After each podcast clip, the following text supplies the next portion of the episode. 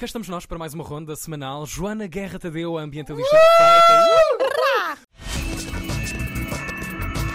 Ambientalista Imperfeita.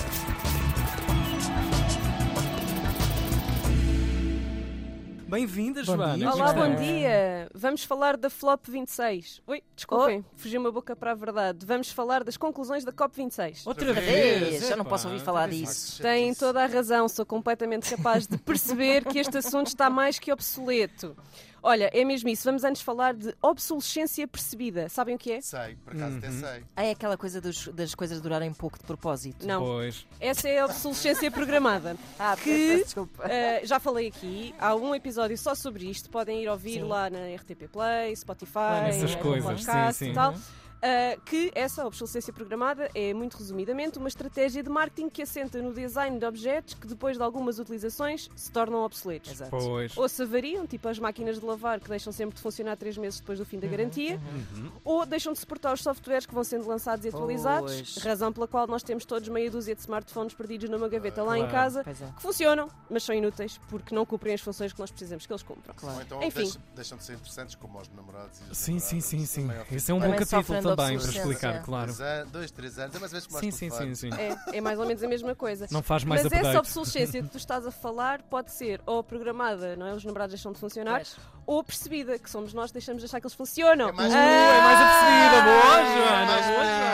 Boa, É Joana. Enfim, o capitalismo é tão lindo, não é? É que a Eu vontade de vender é tão grande, tão grande, tão grande que o marketing ainda consegue fazer melhor do que desenhar produtos que se avariam, mesmo a tempo de parecer normal, mas que até duraram bastante e comprarmos outro semelhante à mesma marca. Ah, mas também não só consegue fazer isso, como consegue explorar a nossa ideia do que é que é obsoleto. No contexto da sociedade de consumo, nós construímos a nossa identidade e as nossas relações a partir da informação que os algoritmos escolhem mostrar-nos, com base nas nossas preferências e nas pessoas que nós escolhemos seguir online, e a partir dos bens que compramos. É por isso que o Tiago traz as suas camisas com padrões, é Certo, por isso que a Ana pinta o seu cabelo de ruivo. E não vamos falar do. Hugo, que eu tenho medo de o ofender. Acabaste de o ofender neste momento. Muito bom, muito bom. Ahm, mas pronto. ah, e em que setor? Descalabro. Em que Descalabro, setor total. do mercado é que isto é mais gritante? Na moda. Saem novas coleções todas as semanas, com todo um esforço de publicidade e de marketing de influência para garantir que todos nós damos conta das mais ou menos novidades e isso faz-nos sentir que os trapinhos que vestimos esta manhã, perfeitamente funcionais e úteis, confortáveis e até vermos aquela publicação da pipoca mais vaidosa, olha lá como é que é, perfeitamente, eram perfeitamente adequados ao nosso estilo de vida e estavam agora completamente ultrapassados, velhos, gastos, horríveis e hediondos. Sobretudo E vocês assim- que usam preta a porter, não é? Claro, claro. Claro, o Hugo Acaba não, não é? ser, O é fashion. Ser. E assim diminuímos para o o tempo de vida útil dos produtos que depois ficam acumulados em aterros para sempre ou mesmo em desertos. Vocês viram as imagens que a France Press divulgou semana passada? Não. Não. Não Um, vi, não. um fotojornalista da AFP fotografou montanhas, mas quando eu vos digo montanhas, são literais montanhas, parecem dunas de roupa no deserto do Atacama, no norte do Chile, onde Pois. são descartados 59 mil toneladas de roupa por ano, que vêm de todo o mundo, seja de consumidores que se livram da roupa que já não querem, seja de coleções passadas das marcas. Eles vendem Oh, esse Joana, lugar. Não sei se, vais dizer- se viste esses números, desculpa eu estar a te interromper, li qualquer coisa como se a indústria têxtil fechasse hoje, durante os próximos 100 anos, Não é até não mais. voltar a fazer, mas pronto, eh, por Sim. alto, mas leste esse número, Sim, sim. a população mundial tinha roupa para não repetir Nenhum outfit. toalete. Oh. Exatamente. A maioria da roupa que acaba neste deserto Dramático. vem dos Estados Unidos e, atenção, Pois. por acordo político e Mas comercial. era isso que eu estava a dizer. O Chile vende esse. tem um compromisso Há comercial. um com- compromisso. ok. Dura há 30 anos, desde a presidência do Pinochet e da introdução do mercado livre no Chile. E porquê é que só vimos isto agora? Porque esta é uma zona franca, que são aquelas zonas onde nós podemos fazer comércio assim sem Pois. impostos, Sem lei. não é? E sem lei, altamente policiada, onde a AFP conseguiu finalmente entrar com um drone e com câmaras.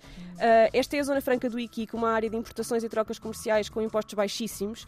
E o que sobra não pode sair dali a menos que seja em contrabando.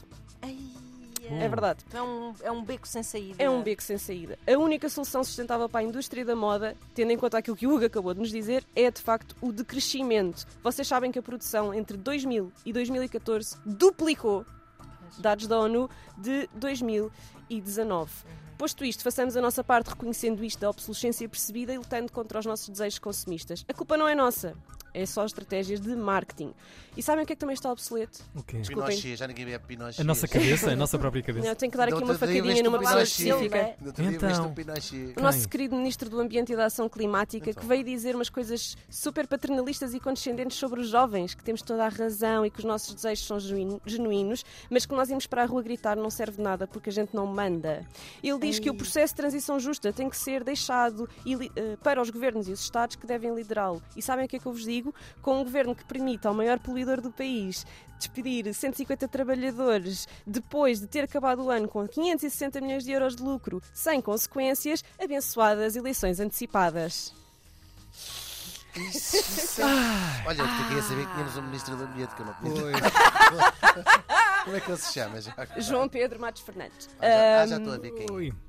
Hoje, para falar desta questão da moda e do que é que acontece à nossa roupa quando nós a deitamos fora, vem a Salomé Areias, que é doutoranda em sustentabilidade e Já cá consumo, formada em design e em sociologia da moda e coordenadora da Fashion Revolution em Portugal. E a canção de hoje ah, é uma canção da vossa convidada de ontem, da Malu Magalhães, que vai ter um concerto no dia tudo 3. ligado. Ah, está. Tá E é uma mensagem realmente para este sabe senhor que tu não muito. sabias que existia, Hugo, Uhum. para o senhor Matos Ministro do. Ambiente. Você não presta, é? Você não Ah. presta. Beijinhos, até para a semana.